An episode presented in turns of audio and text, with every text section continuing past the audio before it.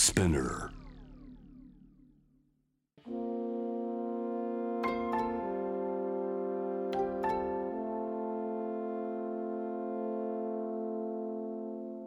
これは誰かの本当の物語。あなたの本当の物語。AUFG ライフタイムブルース This program is brought to you by au フィナンシャルグループ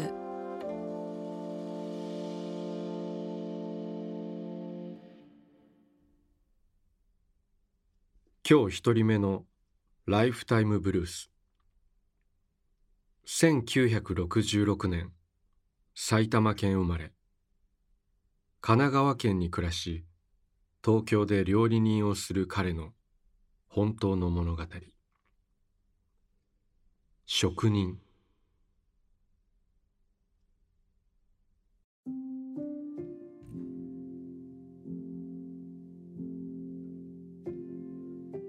私は昭和41年1966年に料理屋のせがれとして生まれ育った。小学校で包丁を持たされ仕込みを教わった。中学生の時自分の小遣いで自分の包丁を買わされた。父が始めた店は地元で有名な料理屋になっていた。商店街の人々は私のことを若旦那と呼びそれが嫌で仕方なかった。高校生になると父の知り合いのあらゆる料理店でアルバイトをさせられた。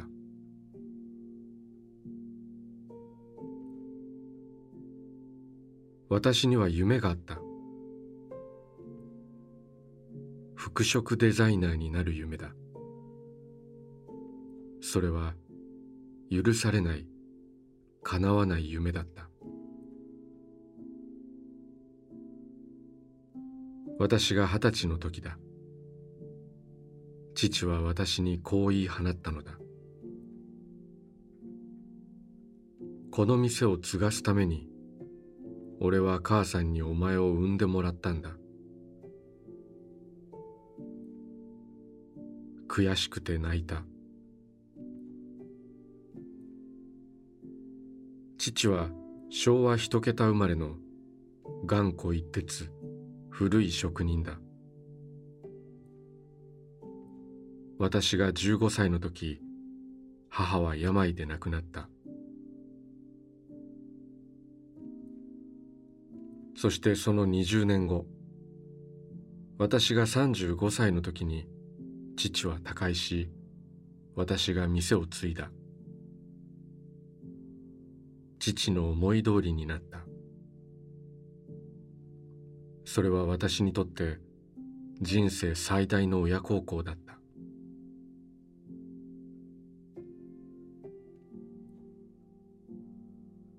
父の時代からおよそ60年その料理屋は継続した。私が52歳の年に私はその店を閉めた。時代の流れそう思うようにしている。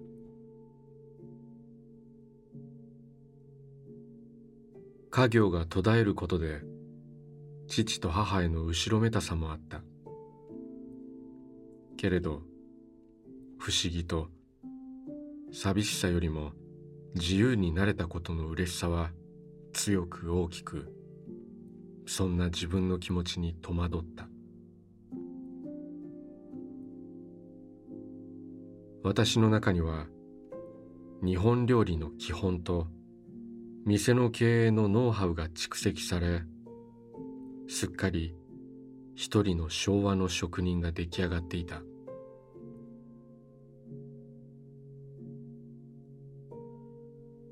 私は生活のためそして新しいこともしたくて今は人様のお店で料理長なるものをしている。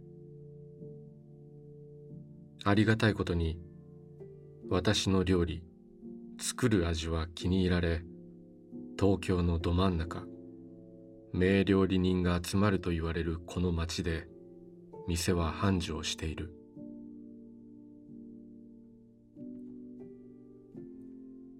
今では父に感謝している。金を稼げる料理の腕を私に授けてくれたのだ。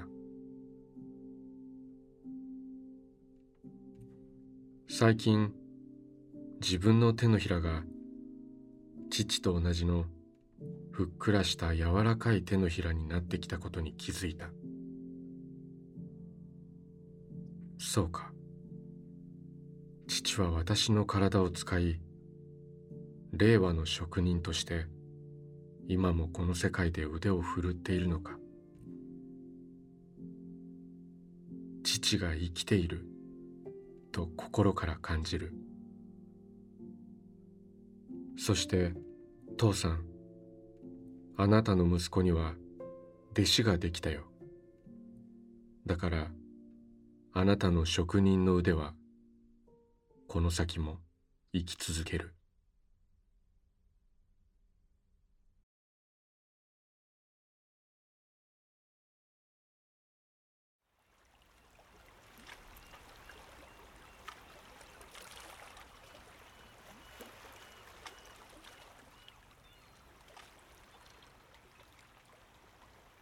息をするようにあなたの話を聞く。AUFG ライフタイムブルース今日二人目のライフタイムブルース1973年千葉県生まれ。北海道札幌で会社に勤める彼の本当の物語。ウインク。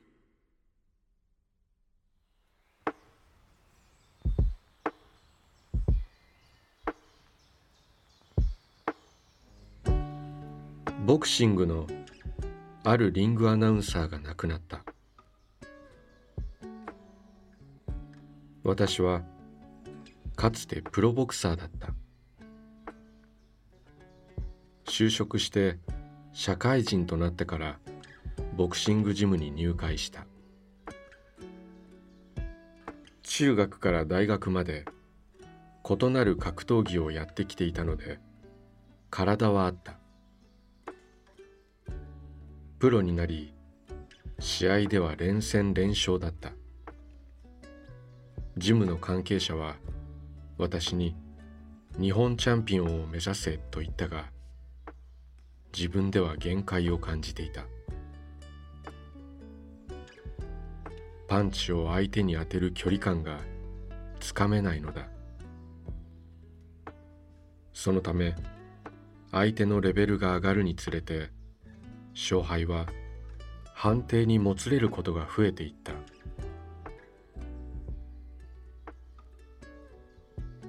私の現役最後の勝ち試合は過去に一度対戦し引き分けに終わった相手との再戦だった。試合当日は減量の影響もなくウォーミングアップから調子が良かった。リングではリングアナウンサーがリハーサル中だった。彼もまた以前の試合と同じ人だった。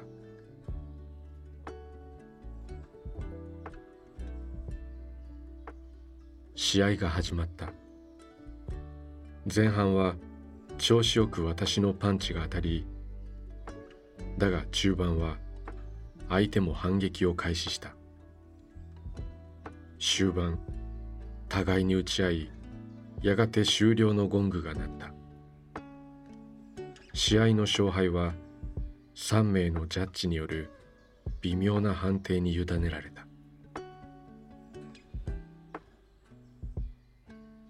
判定スコアが集められ結果を発表するリングアナウンサーに渡された。その瞬間私は思い出した。そのリングアナウンサーは私のトレーナーと知り合いだったこと。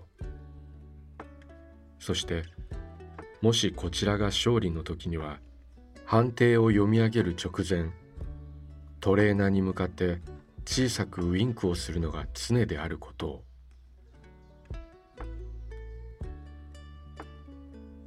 私はスコアカードを確認するリングアナウンサーの表情に注目した。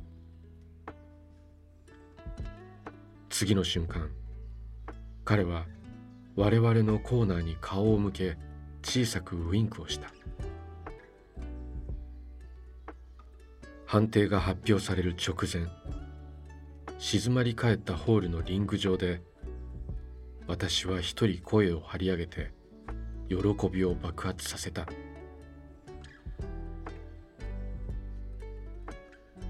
数年後私は現役を引退した。ある日一人のリングアナウンサーが亡くなったことを知った。私は彼のことを思った。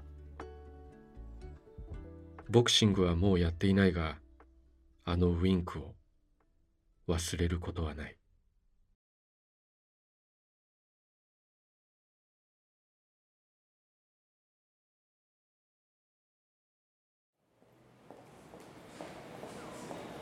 あなたの物語に耳を澄ます。AUFG ライフタイムブルース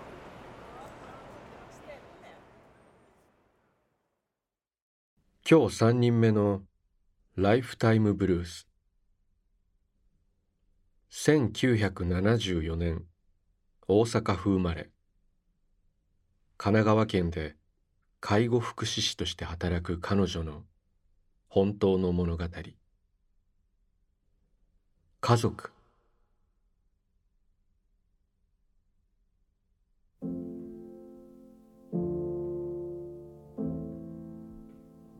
好き勝手に生きていた弟が一人暮らしをしていた時モテたいという理由だけで柴犬を飼い始めたのだが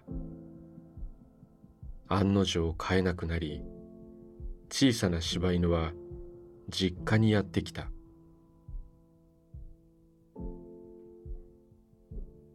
動物なんて飼ったことのない母だったが努力して柴犬のことを学びまるで末っ子のように可愛がった。毎日の散歩餌やりシャンプー常に声をかけきっと柴犬は本当の母親のように思っていたに違いない。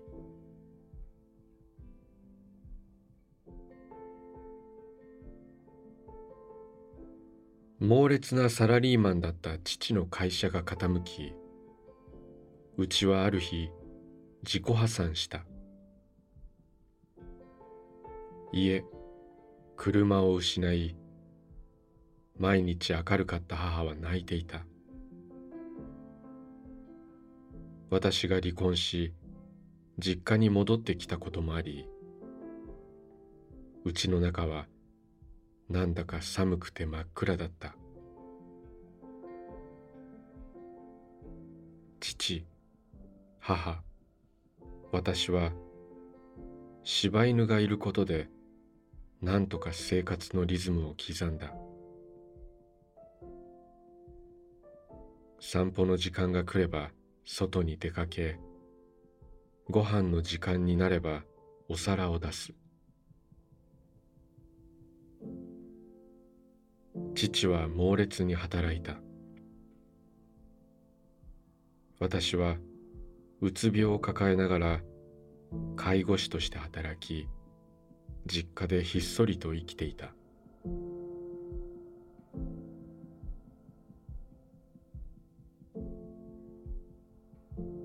3年後父の仕事は軌道に乗り新しい家をキャッシュで買った。再び日の当たる家に私たち三人と柴犬は引っ越した。私のうつ病は職場でいい仲間に恵まれ少しずつ回復していった。その後私は優しい男性と再婚した。そして12年という歳月が流れ家族がもう一度笑顔の絶えない日々を送れるようになった冬のある日。柴犬はまるで何かを成し遂げたように空に旅立った「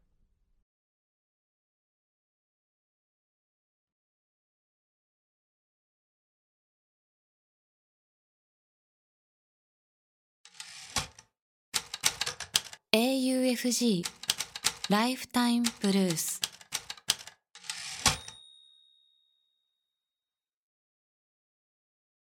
今日4人目のライフタイムブルース1999年兵庫県生まれ。神奈川県に暮らし会社に勤める彼の本当の物語。競争曲。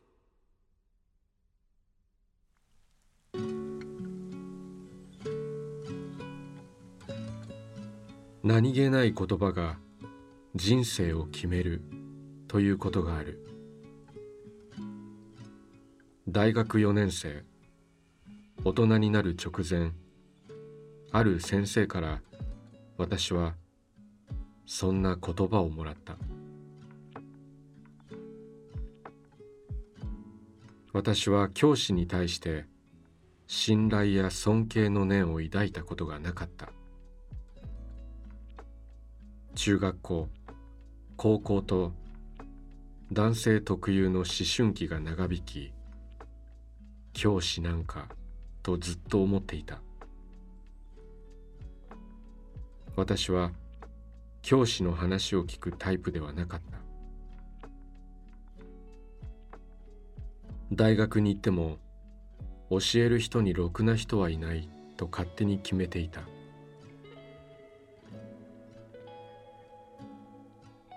部活が忙しく大学では授業にほとんど出ていなかったように思う。そもそも出ていても真面目に聞くタイプではない。2年になるとゼミに入ることが必須だったため一番楽だと噂のゼミに所属した。ゼミの教授は1年生の時から授業を受けていたからどんな人物かなんとなく知っていたが印象はあまり良くなかった。ぶっきらぼうな人で周りの生徒からの評判も悪い方だった。癖が強い。一切遠慮というものがない。そんな人だった。その教授の授業はただ単位を取るためだけに通っているという生徒が多く教授の方もそのことを分かっていたのだろう。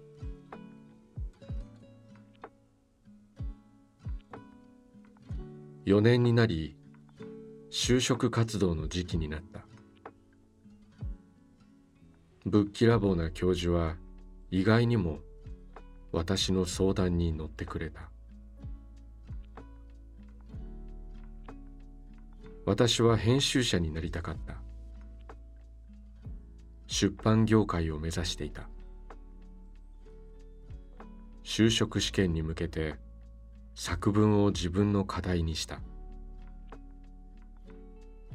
僕が文章を持っていくと「俺は高いんだぞ」と言いながらも毎回時間を作ってくれてしっかり読み添削をしてくれた。私の作文への教授の感想はいつもつまらない。響かない。といった感じで一度も褒められたことはなかった。悔しかったが教授の言う通りだった。なぜなら就職活動はなかなかうまくいかなかったのだ。面接では何度も何度も同じ質問を繰り返し聞かれることになる。大人になるというのはこんなにも大変なのかと身にしみて感じた。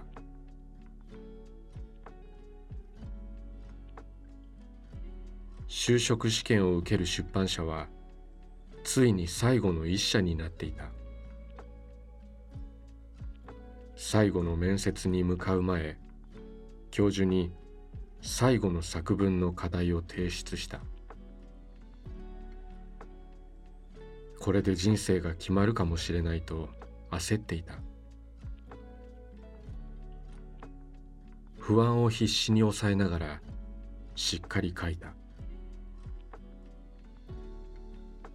出来上がった作文を教授に送ったが時間が合わず言葉を聞けなかった。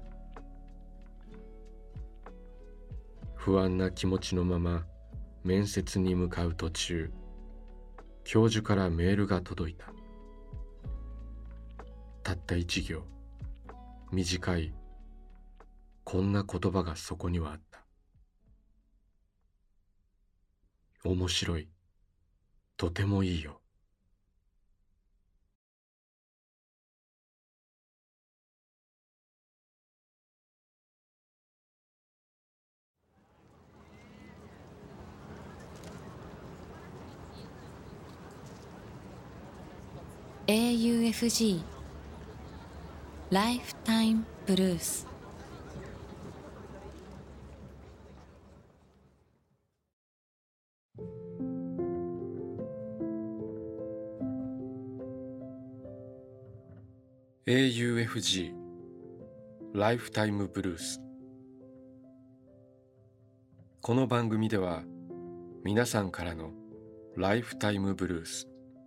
人生の物語を募集しています。短くシンプルで構いません。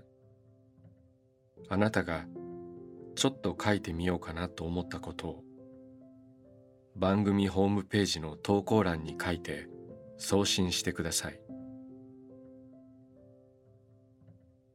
物語の条件は事実であること。ただそれだけです。あなたが体験したこと。目にした出来事。家族友人動物の話。旅の思い出などあなたが今語りたいこと。誰かに伝えたいことを自由に書いて送ってください。今まで物語なんて書いたことがないという人も心配はいりません。LINE やメールをするようにまず一度書いてみてください。送られた物語は必ずすべて目を通します。そして皆さんからの物語を毎週番組で紹介します。応募方法詳細は番組ホームページを見てください。ライフタイムブルースまたここでお会いしましょう。小田切城でした。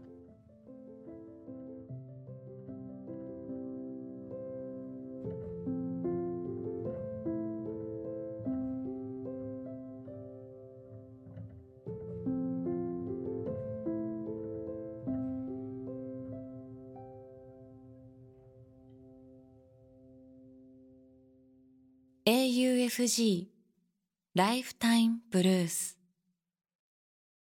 This program was brought to you by au フィ